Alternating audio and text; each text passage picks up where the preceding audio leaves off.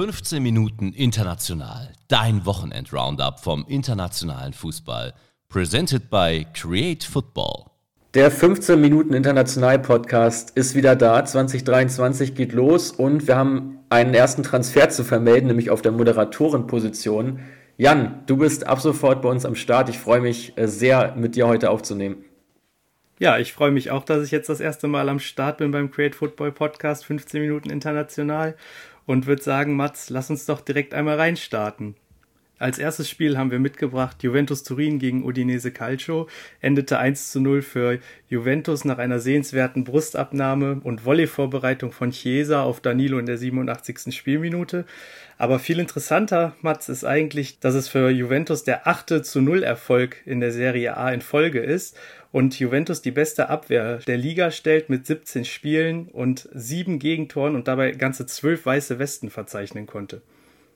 Ja, wirklich Wahnsinn. Jetzt seit dem 8. Oktober äh, ohne Gegentor. Ähm, da ganz interessant, dass Juve ja im 3-5-1-1-System aufgelaufen ist. Äh, erneut mit vier zentralen Mittelfeldspielern, davon ja Fabio Miretti wieder in der Startelf. Das junge Talent der alten Dame äh, hat es nochmal wieder reingepackt. Ähm, generell, ja, jetzt gegen Udinen verdienter Sieg. Ähm, nach, aller, ja, nach einigen vergebenen Großchancen aber man hat nach Napoli tatsächlich auch die stärkste Überperformance, ähm, also hat deutlich mehr Punkte geholt, als es leistungstechnisch zu erwarten wäre. Juve auch erst elf Tore aus dem Spiel heraus erzielt, also so stark wie die Defensive ist, da kann die Offensive leider momentan nicht ganz mithalten.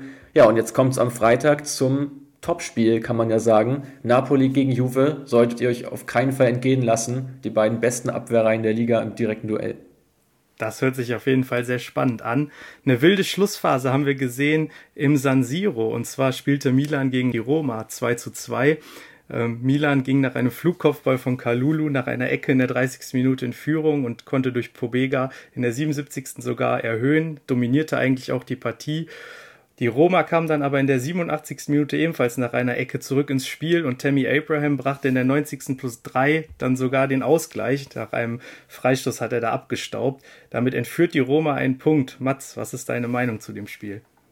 Ja, insgesamt die Roma wieder mal nach Standards extrem gefährlich gewesen. Aus dem Spiel heraus ging da abermals wenig, genau wie Juve erst elf Tore aus dem Spiel heraus erzielt. Und bei Milan, sagst du es richtig, die Spielkontrolle äh, die war da, trotzdem war man relativ unkreativ, äh, trotz sehr, sehr viel Beibesitz. Milan ja auch die Mannschaft mit den meisten Kontertoren der Serie A. Also eigentlich tun sie sich da leichter, etwas tiefer zu stehen und selbst eben umzuschalten. Insgesamt ja nur eine Großchance im ganzen Spiel, aber extrem griffig mal wieder gegen den Ball mit ihrem starken Zentrum aus Tomori, äh, Kalulu, Tonali und vor allem Ismail Benacer, ähm, der wieder eine herausragende Partie absolviert hat. 92% Passquote, sehr aggressiv in der Balleroberung und für mich der unterschätzteste Sechser in ganz Europa. Ähm, generell die Tackling-Quote gegen die Roma gigantisch hoch gewesen, 74% gewonnen äh, vom ganzen Team, von den Rossonieri und das ist der beste Wert seit August. Also man sieht, Milan gegen den Ball sehr griffig, sehr gut unterwegs gewesen, aber gegen die Standards der Roma kein Mittel und im Endeffekt dann eine Punkteteilung. Genau, und dadurch hat Milan dann Platz 2 dank des besseren Torverhältnisses an Juventus Turin verloren und steht jetzt nur noch auf Rang 3. Wir gehen weiter in La Liga. Da spielte Villarreal 2 zu 1 gegen Real Madrid und Real konnte jetzt seit 2017 nicht mehr beim gelben U-Boot gewinnen. Das 1 zu 0 entstand nach einem eklatanten Fehlpass im Spielaufbau von Mondi. Ähm, ja, Real da ziemlich schwach. Parejo spielt den Ball dann direkt zu Gerard weiter an die Strafraumkante, der mit einer wunderbaren Drehung direkt auf Jeremy weiterleitet und der 47. das 1 zu 0 so einleitet. Es folgten dann noch zwei Handelfmeter in der 60. und 63. Minute durch Benzema und Gerard. Dann Juma hat dann noch ganz kurz vor Schluss einen Konter liegen lassen. Da läuft er aufs leere Tor zu, schließt ungefähr Mitte der gegnerischen Hälfte ab, aber schießt am Tor vorbei. Mats, was sagst du dazu, dass Real gegen Villarreal kein Bein auf den Boden kriegt, wenn es auswärts geht? Ja, schon interessant die Statistik. Ich habe es mir auch rausgeschrieben gehabt. Ähm, dass sie da jetzt schon so lange ohne Sieg sind und auch jetzt ja wieder ähm, mächtig Gegenwind bekommen, gerade in der ersten Hälfte, wo Villarreal ja wirklich drückend überlegen war, auch ordentlich Chancen hatte, generell viele Großchancen auf beiden Seiten, auch Benzema wieder mit einigen Möglichkeiten. Ähm, ganz spannend auf Seiten äh, der Mannschaft von Kike Setien das Zusammenspiel von Pau Torres und Gerard Moreno. Also gerade Pau Torres ja auch jemand, der jetzt schon seit mehreren Transferperioden immer wieder mit einem Wechsel in Verbindung gebracht wird, als Linksfuß äh, in der Innenverteidigung gesetzt. Ähm, er immer wieder progressiv auf Moreno gespielt, äh, dort eben die Lücken gefunden und Reals Mittelfeld schien da jetzt in dem Spiel doch deutlich überfordert. Ähm, sieht man auch selten. Ähm, vor allem die Innenverteidigung aus Militao und Rüdiger mächtig unter Druck geraten. Zusammen 22 Interceptions gehabt. Also man sieht, wie stark doch äh, die Last lag äh, auf der Realabwehr. Und insofern, ja, verdiente Niederlage, muss man sagen, äh, gemessen an den Chancenverhältnissen. Und ja, jetzt wird es natürlich an der Spitze von La Liga besonders spannend, weil Barcelona diesen Auswärtssieg geholt hat bei Atletico und damit äh, das Ganze jetzt wieder mehr als offen. Genau, das sieht auf jeden Fall sehr spannend aus in der La Liga. Wir gehen weiter und kommen zu unserem Team der Woche. Und zwar haben wir als Team der Woche Maritimo aus der portugiesischen Liga herausgesucht. Einige Favoriten haben dieses Wochenende gestrauchelt, so auch der Gegner von Maritimo, die gegen Sporting Lissabon 1 zu 0 gewinnen konnten durch ein Elfmetertor von Claudio Wink. Mats, warum straucheln die Favoriten? Ja, gut, das ist eine sehr schwierige Frage, die du mir hier auflegst. Ähm, das weiß ich tatsächlich gar nicht so genau. Wahrscheinlich liegt es da auch so ein bisschen an dem Jahreswechsel, Umstellung, dazu ja auch einige äh, WM-Fahrer dabei gewesen äh, bei den Teams, die jetzt ein paar Probleme hatten. Ähm, aber ich würde viel lieber mal über die Mannschaft von Madeira sprechen. Ähm, ja, insgesamt ja mit wirklich tollen Fans unterwegs. Ich äh, durfte im März letzten Jahres ja auch einem Spiel beiwohnen von Maritimo ähm, seit 30 Jahren sind die tatsächlich in der Liga, habe ich auch nicht gewusst. Ähm, haben ja schon einen gewissen Standortnachteil, dadurch, dass sie in Fundraja spielen. Und es war erst der zweite Saisonsieg, also elementar wichtig, jetzt mal Punkte eingefahren zu haben. Ähm, Sporting da ziemlich wenig eingefallen im ganzen Spiel, auch nur 0,7 Expected Goals. Ähm, insofern, Maritimo kann die Punkte sehr gut gebrauchen und ich drücke beide Daumen, dass es äh, wieder zum Klassenhalt reichen wird am Ende. Ja, das hört sich doch echt spannend an. Auch cool, dass du da die Reiseeinblicke aus Portugal mitgenommen hast letztes Jahr. Wir kommen weiter zu unserem Spieler der Woche. Da haben wir euch Nikola Vlasic mitgebracht. Trotz des 1 zu 1 seines Clubs gegen Salernitana hat er für Aufsehen gesorgt. Warum, Mats? Ja, und wie? Äh, total wichtige Rolle ja äh, vom Kroaten in dem System von Ivan Juric, in diesem 3-4-2-1-System, ja als hängende Spitze aktiv. Er hatte im ganzen Spiel keinen einzigen Ballverlust in der eigenen Hälfte und das bei knapp 90 Ballaktionen. Also sehr, sehr ballsicher unterwegs gewesen, immer wieder das offensive 1 gegen 1 gesucht. Insgesamt sieben progressive Läufe, fünf Torschussvorlagen und, und ich finde, das ist bemerkenswert, alle aus dem Spieler raus. Also es war kein Standard dabei, keine Ecke, kein Freistoß, alles aus dem Spieler raus ganz, ganz stark unterwegs gewesen. Generell äh, der Toro mit den fünf meisten Spielen auch aus dem offenen Spieler raus. Äh, Vlasic immer wichtigere Rolle und mit 25 ja auch immer noch entwicklungsfähig. Ähm, steht, glaube ich, jetzt so ein bisschen davor, seinen richtigen Durchbruch zu feiern in der Top-Liga. Absolut, das sind wirklich bärenstarke Werte, die der Mann da auflegt. Wir gehen weiter und haben euch eine neue Kategorie mitgebracht, und zwar den Ones to Watch der Woche. Wir gehen rüber zu den Transfers. Da haben wir uns Brian Texiera näher angeschaut. Der hat für Lustenau in der österreichischen Liga 16 Spiele absolviert, dabei sechs Tore und sieben Vorlagen geschossen. Wer aufmerksam unsere Folge vom Create Advent bei Instagram und auf der Webseite verfolgt hat, wird festgestellt haben, dass wir schon mal über ihn gesprochen bzw. geschrieben haben. Der 22-jährige Linksaußen wechselt jetzt zu Sturm Graz. Ja, und das für eine Ablösesumme, die bei etwas über einer Million liegt. Also aus meiner Sicht ein totales Schnäppchen, gerade bei den aktuellen Preisen, die auf dem Markt kursieren und das vor allem auch im Winter. Äh, meine These hier, der wird seine Ablöse mindestens mal vervierfachen bis 2024, bin ich mir sehr sicher.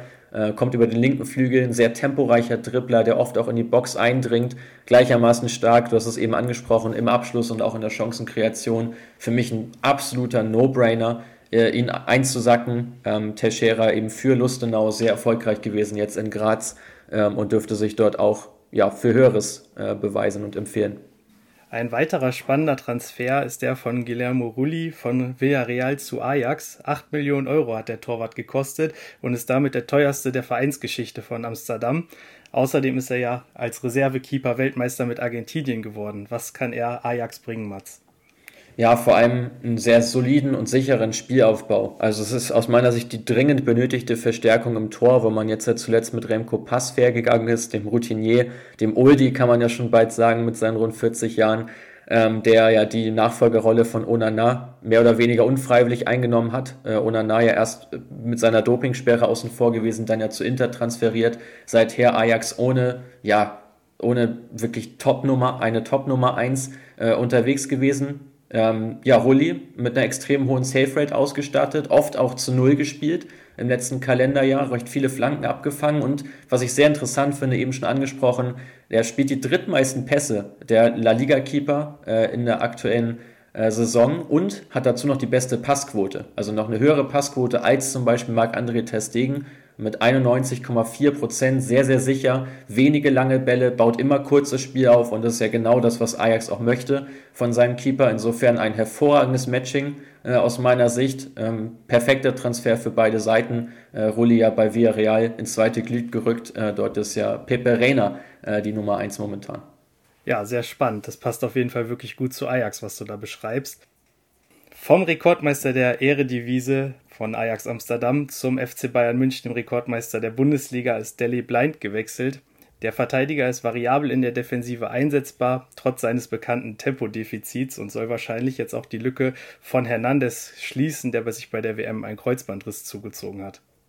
Genau, äh, für nähere Infos hier gern mal äh, googeln nach ähm, Blind Analyse Spox. Äh, wir haben nämlich für unseren Partner Spox dort eine sehr umfangreiche Analyse zugeliefert.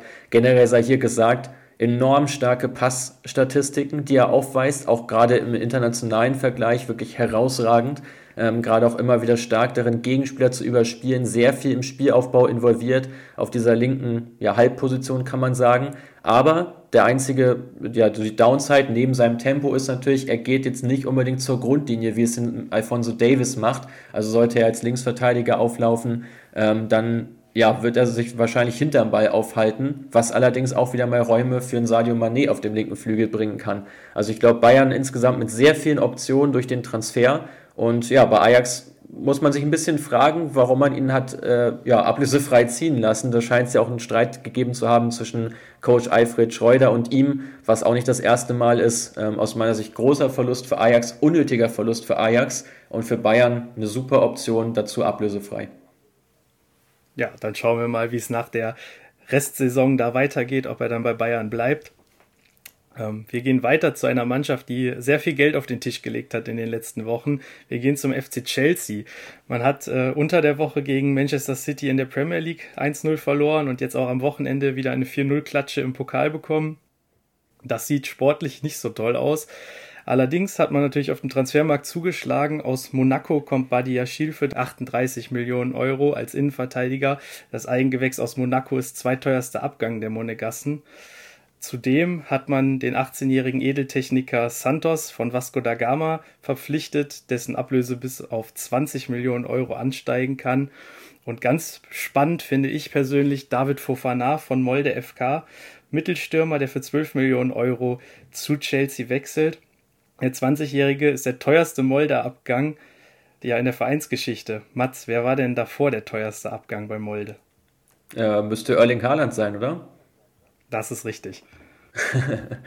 also Molde, die äh, Top-Stürmer-Schmiede, kann man ja schon fast sagen. Ich finde, generell muss man alle drei Transfers ein bisschen unterschiedlich bewerten. Also angefangen mit Badiashil ist ganz klar die Soforthilfe, die Chelsea auch braucht, nachdem sich Fofana äh, der ähm, Wesley Fofana, der im Sommer von Leicester City kam, hat sich ja verletzt. Ähm, da brauchte man jetzt äh, noch Zuwachs ähm, in der Breite.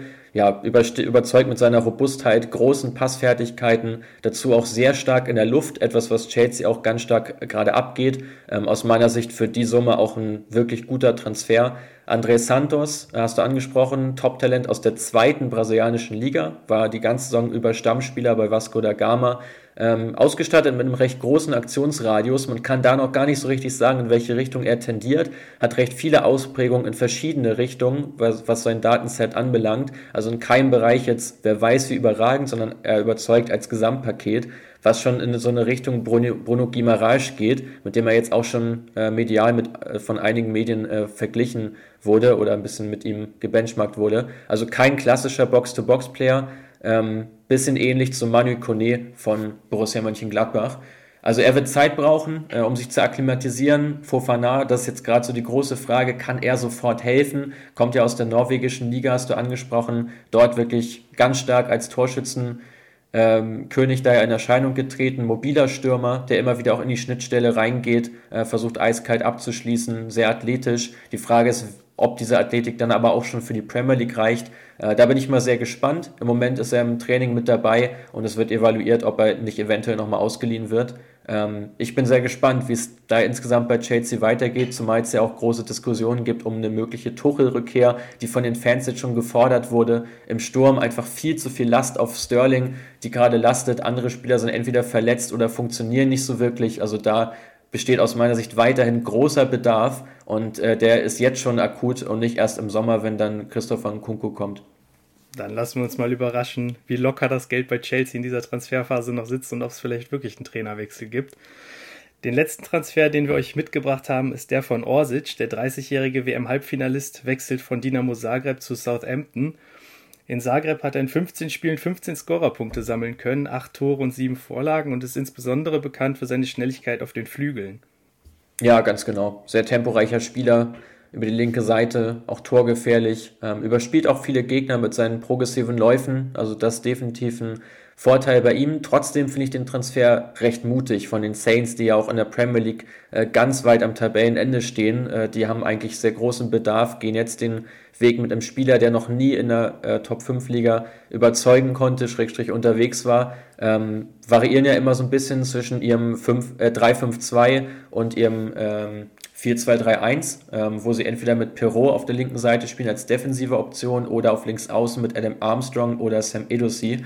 Also auch äh, beides junge Spieler, die aber gelernte Stürmer sind. Jetzt hat man mit Orsic einen klassischen Flügelspieler dazu bekommen. Aus meiner Sicht als Variante äh, eine gute Sache. Ob er sie jetzt allerdings unten rausschießen kann, äh, wage ich trotzdem zu bezweifeln, auch wenn ich den Spieler sehr feiere und sehr mag. Also ich bin grundsätzlich Fan von Orsic, ähm, trotzdem jetzt nicht der äh, obvious äh, Transfer, den man hier vielleicht hätte tätigen können, Schrägstrich sollen, um die Klasse zu halten. Ich bin gespannt, äh, wo der Weg von den Saints hinführt, die ja in, in letzter Zukunft, äh, sorry, die ja in ähm, jüngster Vergangenheit ähm, sehr viele Spieler aus der Man City Jugend verpflichtet haben und jetzt ja auch den Academy-Leiter äh, bei sich eingestellt haben von Man City. Also man versucht da doch sehr viel Personal gerade rüberzuholen, geht jetzt mal den Weg mit einem etwas erfahrenen Spieler.